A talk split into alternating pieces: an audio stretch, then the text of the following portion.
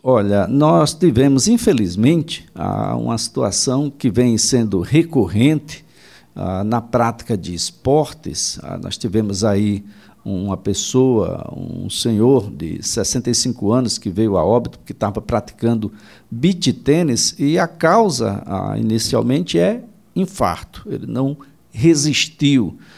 tivemos outras oportunidades em que atletas jovens também tiveram essa mesma condição.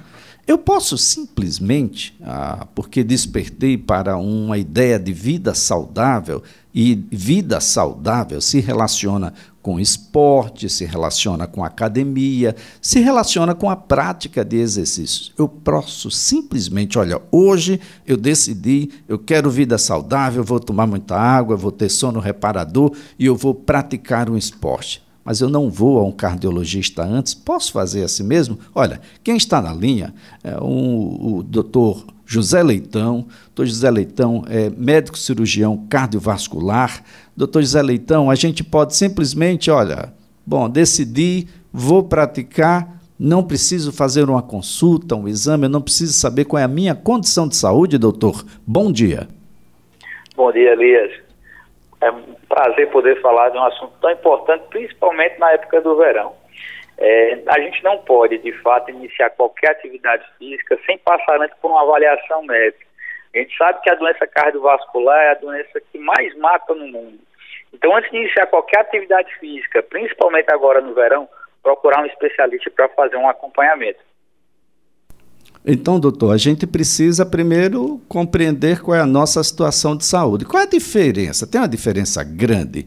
Alguém com 65 anos que aparentemente tem uma, uma saúde ah, boa, né? nunca apresentou nenhum problema, e, e, um garoto aí dos seus vinte e poucos anos e que decide, olha, agora a partir de agora a gente vai fazer, sei, crossfit. Ah, é por aí, doutor? É exatamente isso. As causas são diferentes. Apesar de existir um certo risco cardiovascular muito maior nos pacientes acima de 60 anos, em especial os pacientes que já são hipertensos, diabéticos, esses pacientes que já possuem algum fator de risco. O paciente jovem também precisa fazer algum tipo de check-up. Por quê? Existem algumas arritmias, algumas cardiopatias congênitas que podem aumentar o risco cardiovascular desse paciente. E a gente sabe que são doenças silenciosas, que infelizmente, quando tem alguma manifestação clínica, já pode ser tarde demais. É, essa é uma, uma coisa importante, doutor, porque existe uma palavrinha que talvez as pessoas não, não levem muito em consideração, que é herança.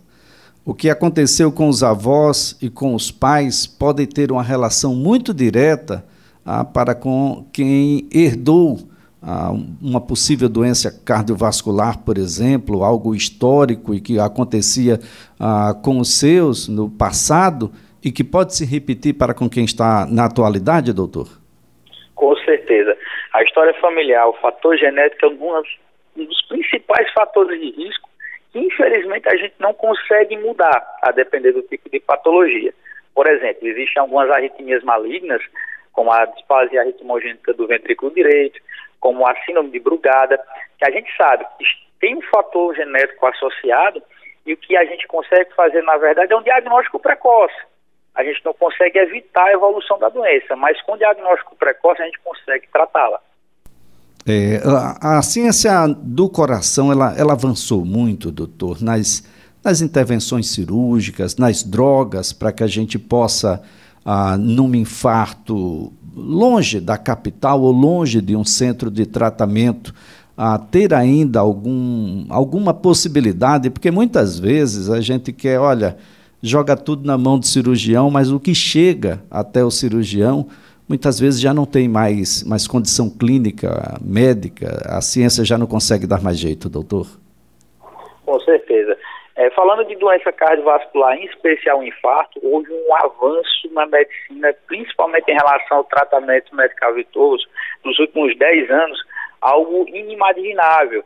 Então, apenas com medicação e com alguns cuidados, claro, a gente consegue reduzir a mortalidade por infarto.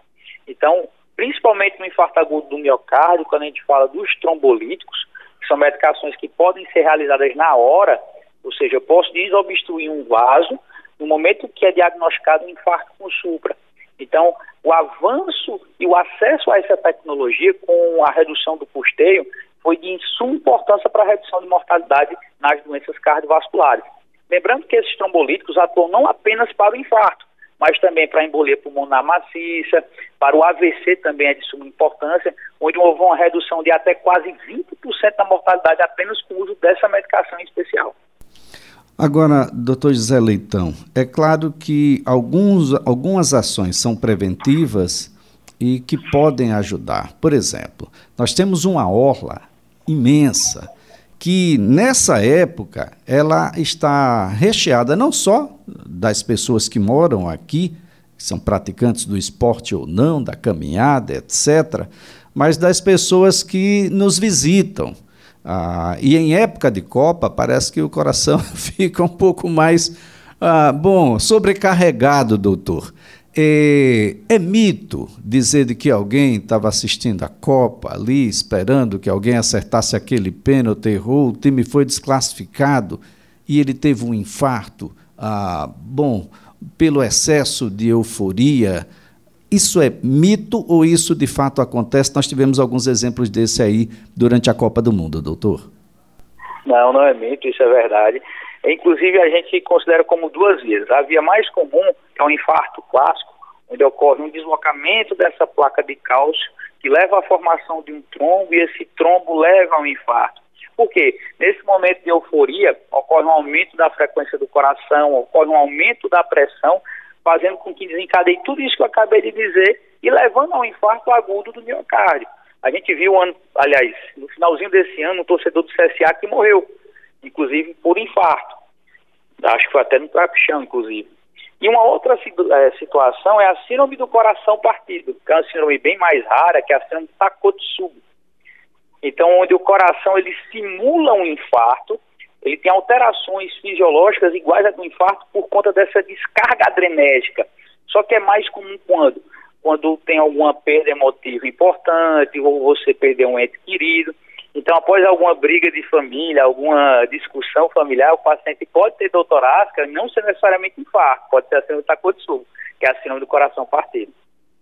Agora, doutor Leitão, tendo tanta gente sabendo, ah, o poder público sabe da, da frequência que a gente tem agora no Natal, no Ano Novo, não há um único desfibrilador nesse curso inteiro da, da, da avenida ali que que, que dá acesso à orla da cidade, às margens da cidade, ali toda essa parte urbanizada, e por consequência não há ninguém habilitado a utilizar, ou mesmo habilitado a ajudar numa, numa reanimação em caso de necessidade, a não ser um único ponto que nós temos ali, que é o Corpo de Bombeiros, que presta um brilhante serviço aqui no estado de Alagoas. Seria um momento ah, da gente ampliar essas ações como um caráter preventivo? Com certeza. Inclusive, a Sociedade Brasileira de Cardiologia, departamento aqui de Alagoas, junto com o seu presidente, doutor Pedro Henrique, um excelente cardiologista, ele está lutando junto à Prefeitura e o governo do Estado a implementação dos desfibriladores automáticos na orla e em lugares públicos.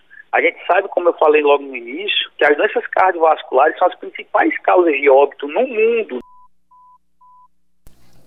Olha, caiu aqui a ligação, a gente vai tentar refazer essa, esse contato com o Dr. José Leitão, mas para bem da verdade e para um registro ah, histórico, Dr. Ricardo César, médico, cardiologista também, ah, o Dr. Ricardo César já falava dessa necessidade alguns anos atrás a de que nós deveríamos ter não só desfibriladores e treinamento para pessoas, mas também o, os, os remédios, as drogas que poderiam possibilitar de que em pontos estratégicos do Estado nós tivéssemos aqueles que infartam sendo reanimados e com essas drogas chegarem em condições, ah, digamos, com mais chances de continuarem vivos, doutor?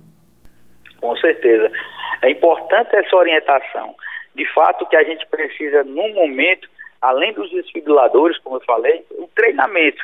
O doutor Claudio Soriano, que é um grande pediatra, renomado aqui em Alagoas, ele tem feito um trabalho nas escolas, em escolas públicas, em alguns eventos, mostrando esse treinamento. Mas isso precisa expandir não só para as escolas públicas, mas também para as escolas privadas, para que esse acesso a esse conhecimento, principalmente nas crianças e nos adolescentes, já tenham noção do que é uma reanimação cardiopulmonar, já iniciar o que nós chamamos de medidas básicas. Isso pode salvar uma vida e principalmente não só salvar, mas diminuir a morbidade, ou seja, diminuir as sequelas de uma parada cardiorrespiratória. Bem, doutor, aquele que não se cuida, naturalmente deve ter um nível de estresse muito alto, uma série de vícios, fumo e álcool em excesso, consumo de sal e gordura ah, com frequência e, claro, como consequência disso, deve ter excesso de peso. Isso é um caminho reto, doutor, para um possível infarto, para uma possível doença cardiovascular? Com certeza, todos esses fatores que você citou são de suma importância. A história genética, como a gente falou muito bem, a história familiar, hipertensão, diabetes, obesidade, o consumo de bebida alcoólica, que é muito comum nessa época do ano. A gente sabe que o excesso de álcool pode levar não só ao infarto, mas também à miocardiopatia alcoólica. Outra causa importante também o tabagismo, que é intensificado nesse período de festa. O cigarro eletrônico, que a gente tem percebido, principalmente nos no jovens, o aumento do uso do uso indiscriminado de uma, de uma droga, na verdade, que não existe nenhum controle pela vida, na verdade é proibido, e a gente tem visto o aumento do consumo. Então, tudo isso eleva o aumento do risco cardiovascular também na população mais jovem. Bem, doutor José Leitão, eu quero, antes de mais nada, agradecer pela sua colaboração, dizer a todos da necessidade, não tem dia nem hora não, né, doutor? Qualquer dia é dia da gente fazer uma visita a um cardiologista, né? eu falo que desde o ventre da mãe, quando a gente faz o ecocardiograma fetal, entre a 21 e a 28 semana de gestação, a gente já precisa ter um acompanhamento com cardiologista, no caso cardio pediatra. Então, não há hora, não há momento. Qualquer hora, qualquer momento é necessário.